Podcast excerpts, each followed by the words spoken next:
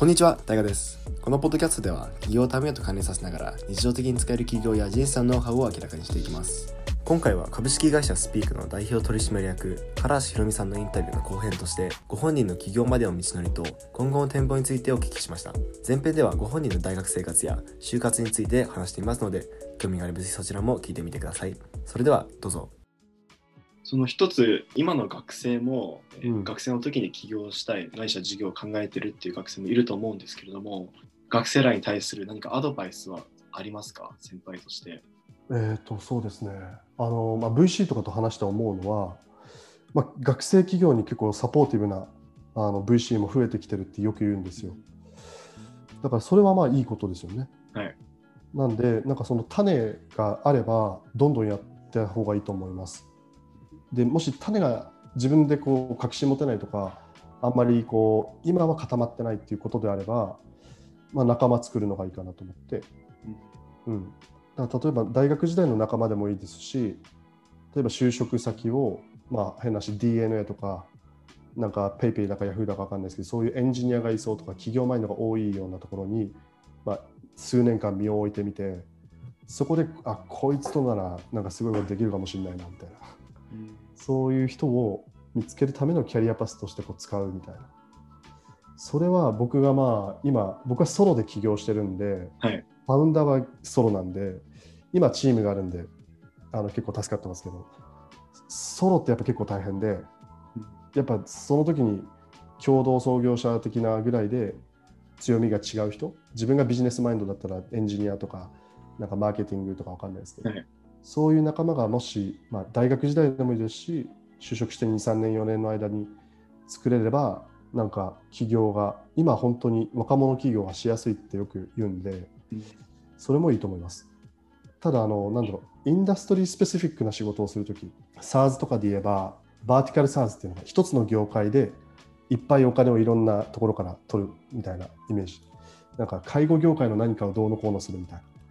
とかだったらやっぱそこの業界知識を持ってることが結構投資判断の基準になったりするんで、まあ、自分がそうじゃなかったらそういう人をチームに入れるとかうんそれはなんかよく投資家の人が言ってるかなと思いますね。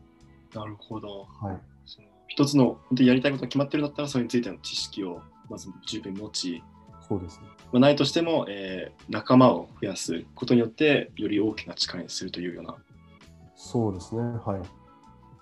で、この後一回中小企業を、えー経て現在のそのスピークを立ち上げられてると思うんですけれども、うん。いつその起業っていうのは頭にありましたか、えっと、MBA 卒業した、卒業する前ぐらいですね。MBA で50個ぐらいあるアイデアを、まあ、3つぐらいに最終的にアパホテルで2泊3日で、まあ、自分一人で子供がいるんでね、はい家だとできないから、まあ、やったんですよ。一人アパホテルっていう。クリーンクリーンじゃなくてね、一人で。それ それは MBA の中であるあるなんですか？いや、ないと思います。そんなことはないと思う。あの奥さんがいる起業家はあるかもしれないですけどね。子供がいる起業家とかあるかもしれないですけど。で、まあ、その3日間考えたときに、もうこれでちょっとなんか試してみたいなっていうのがあって、でそれでその中小企業でも、これ自分の親父の会社なんですね。で、うちの親父のそうなんですね。そうなんです。だから、変な失敗はしたくないなと思ってたんで、そこはちょっと親父に力貸してくださいとはいさせてもらって、1年半ぐらいなんですけど、ここでテストプロダクトとかとかも出させてもらったりとかして、やってるんですよ。そうですね。起業しようと思ったらもう MBA の終わりぐらいですね。で実際に確信、今でも確信ではないんですけど、あ、これいけるかもと思ったのはお客さんと話してからですね。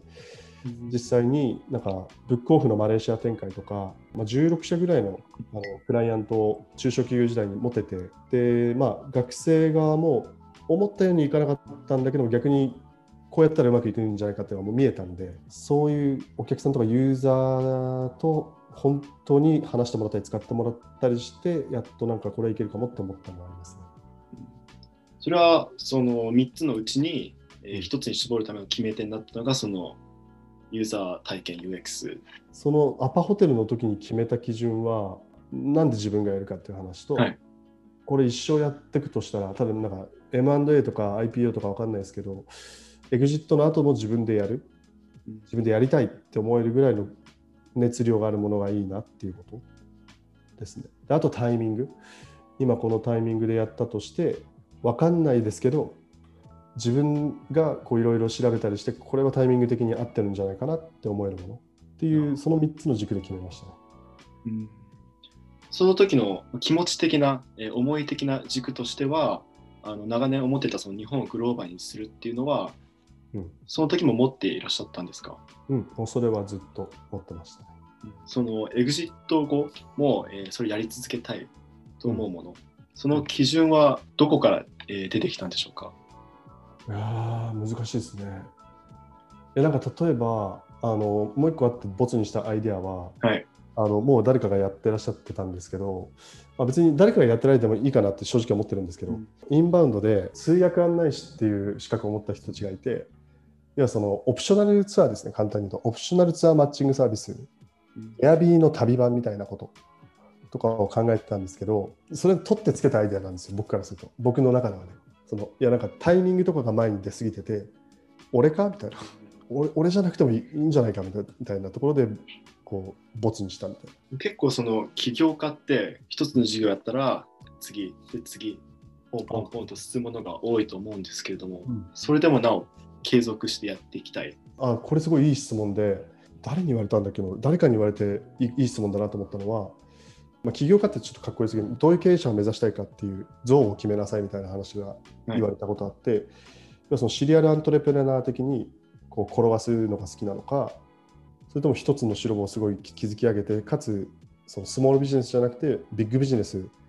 例えばエクソンモービルとかパナソニックみたいな感じにしたいのかみたいな。で僕はどっちかっていうとエクソンモービルを作りたいんですね。うん他の、まあ、今の事業のミッションの Global People Make Global Companies and Society の中で新規事業をやりますけどそのミッションから溢れるところはやるつもり全くなくてそれやるぐらいだったら子供と遊びたい。なるほど。そのやっぱり自分のコアとなるミッション、自分で一番分かっていて、うんそれを追いかけていきたいということなんですね。そうですね。で、ようやくスピークにたどり着いたんですけれども、話しすぎだね、ごめんね。いえいええー起業する上でまず、どのような苦労、挫折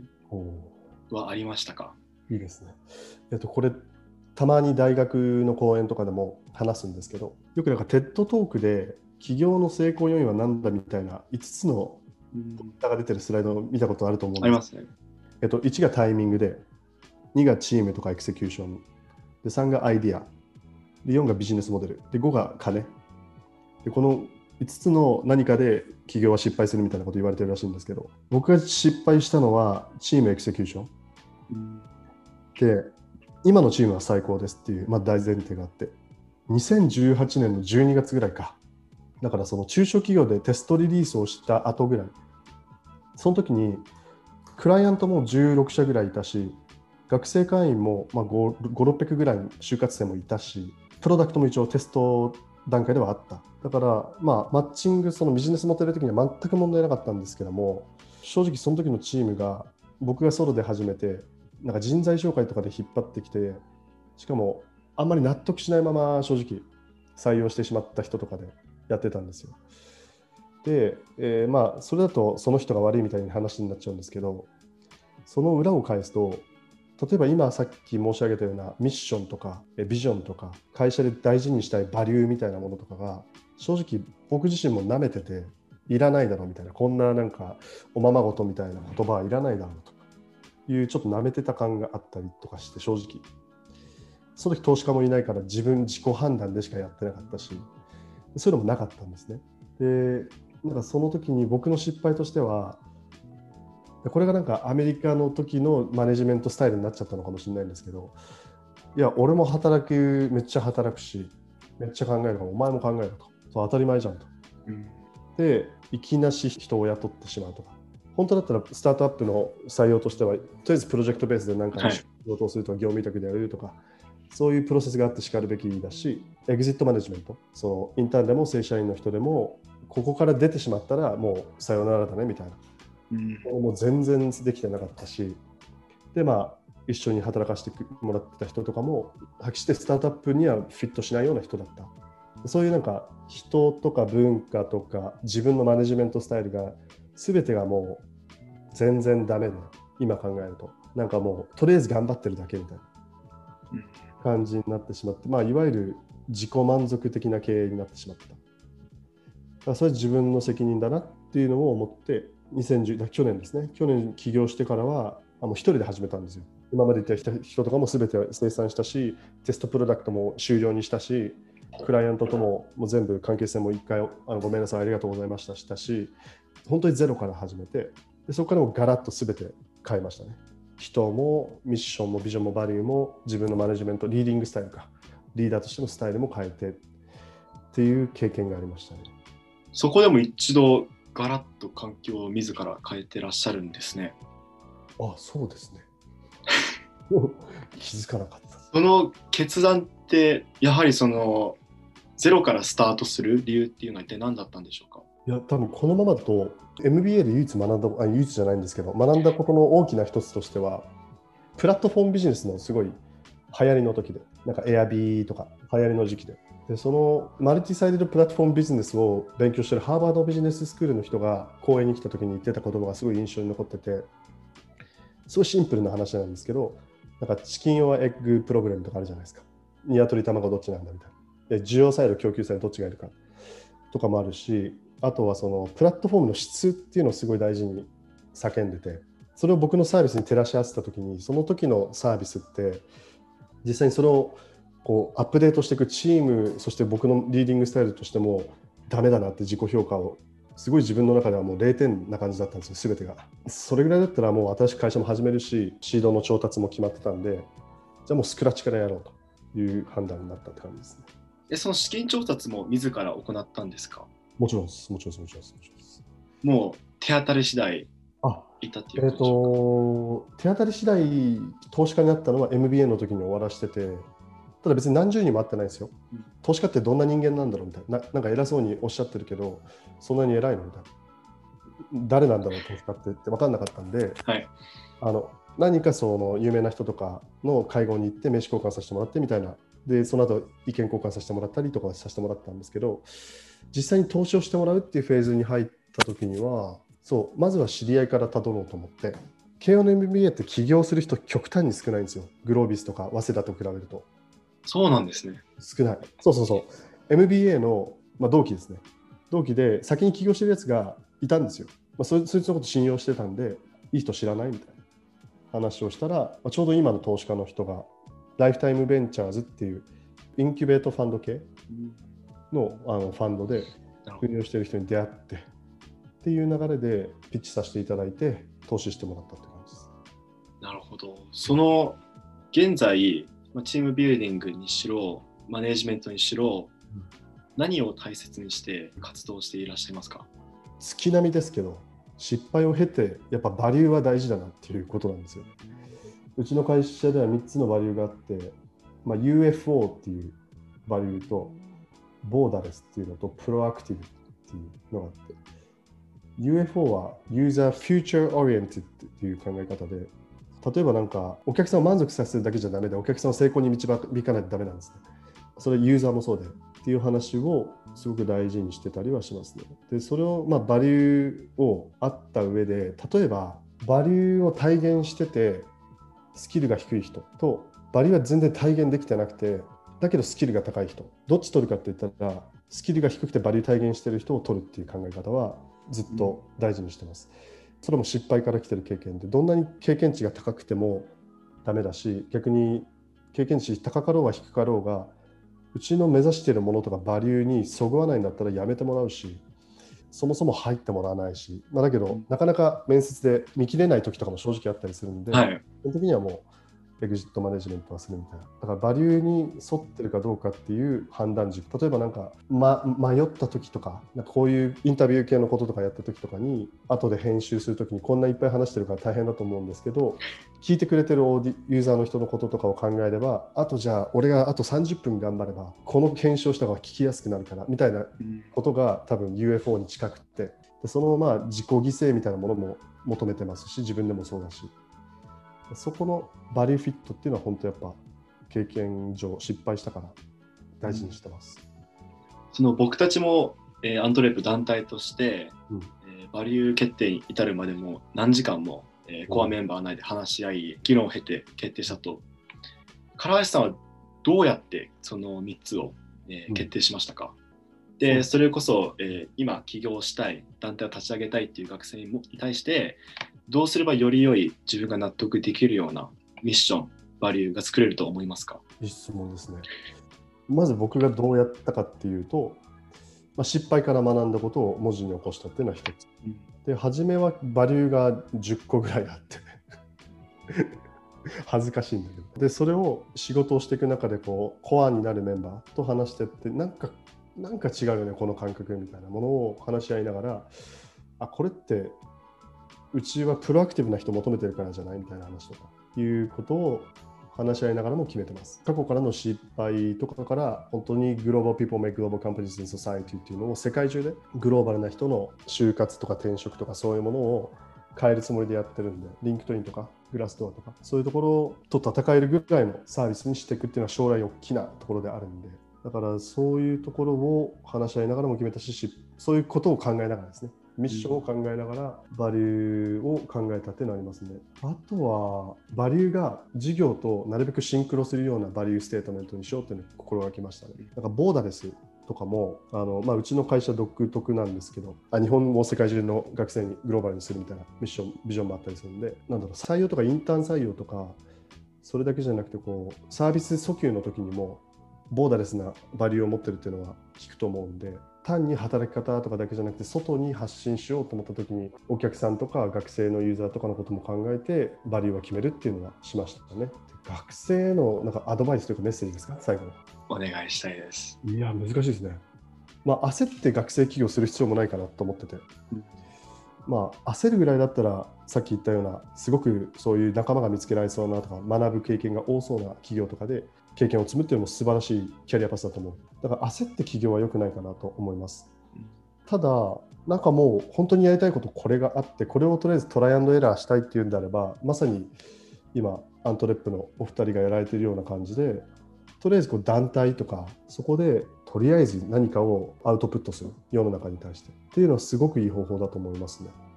だからちょっと羨ましいですよ、本当に。ありがとうございます。で最後に川橋さん自身の夢、ないしはもう今後の展望を、えー教えていただければなと思います。そうですね。で結構そのボーダレスやグローバルっていう、えー言葉を使っていてうんもしかしたら僕たちの思っているグローバルボーダレスの定義とは違うかもしれないのでうん何かその自分なりの定義があればそこについても、えー触れていただきたいです。まあ、事業的な感じでいくと、まあ、ミッションが全てなんで、Global People Make Global Companies and Society ってところが当たり前にあるかなと。で、日本語にそれをうちのビジョン、ミッションとして直して言うと、テクノロジーで世界中の人と会社をつなげるっていう日本訳にしてるんで、まあ、世界ですね。その今日本のところに来てくれる学生とか、日本を強くするための素晴らしいグローバル人材の人のハブになるっていうのが、まあ、あります。新卒ってなってるんです。インターン新卒なんですけど、これがまあ中東とか当たり前にやるし、その人の生活周りのこともやっていきたいと思ってる。それはアライアンスとか組みながらやっていきたいなとも思ってます。その先にあるのはもう世界、例えばシンガポールでフィリップ・モリスが採用したい時のプラットフォームになっていたいし、えーまあ、例えばトヨタがベトナムでカントリーマネージャーを探す時のハブにもなっていたいと。そこら辺の出会いが今、 LinkedIn ぐらいしかなくて、なんか自分のスキル大会みたいな感じ。で結構時間かかるんですよね。あのマッチングするのに。そういうのを今はこの国内の小さいサービスですけどマッチングとかもっと optimize するようなことをプロダクトに実装していきながら、まあ、世界中のそのグローバルな会社でグローバルな人が働きたい。っていう時にはもう Jport が Jport になってジャパンスポーツじゃなくて。っていうところまではや、まあ、事業としてはやりたいなと。思ってますね。それはちょっと野望的なところで、ピークとしては、僕も子供がいるんですね。なんで、あの、なんか日本で、こう、例えば幼稚園とか行った時に、たまにハーフの子が1人いるぐらいじゃないですか。で、それって、ハーフの子がすごいなんか目立っちゃうんですよ。僕は全然、ね。僕からすると別にどっちでもいいんですけど、何人でもいいんですけど、でそういうのがもうなくて、普通に当たり前に、ああ、あそこベトナム人だよとか、いや、あそこなんとか人で、もう何人とかいうくだらない質問を聞かないぐらいの文化になっていってほしい。それが当たり前ですみたいな。っていうのを、もう本当、僕の子供とかの世代の時には、まあ、彼らがちょっと大人になりかけの時になっては、当たり前ですよねみたいな。みんな日本の会社で働いてますからね、外資でも日本の会社でも。っていうのは中長期的にかな。初めに言ったのが長期的な感じで、こっちが中長期的にやっていきたいなと思ってる感じですね。はい。ありがとうございます。素敵だと思います。はいでは、えー本日はお時間いただき少し伸びてしまったんですけれども、いや、すみません、ちょっとと。ても楽しかったです、僕自身。ありがとうございました。ありがとうございました。今回は株式会社スピーク代表取締役の唐橋ひろみさんのお話をお聞きしましたアントレップは他にもインスタグラム、Facebook、ホームページを随時更新していますので興味があればぜひ見てみてくださいそれでは良い一日を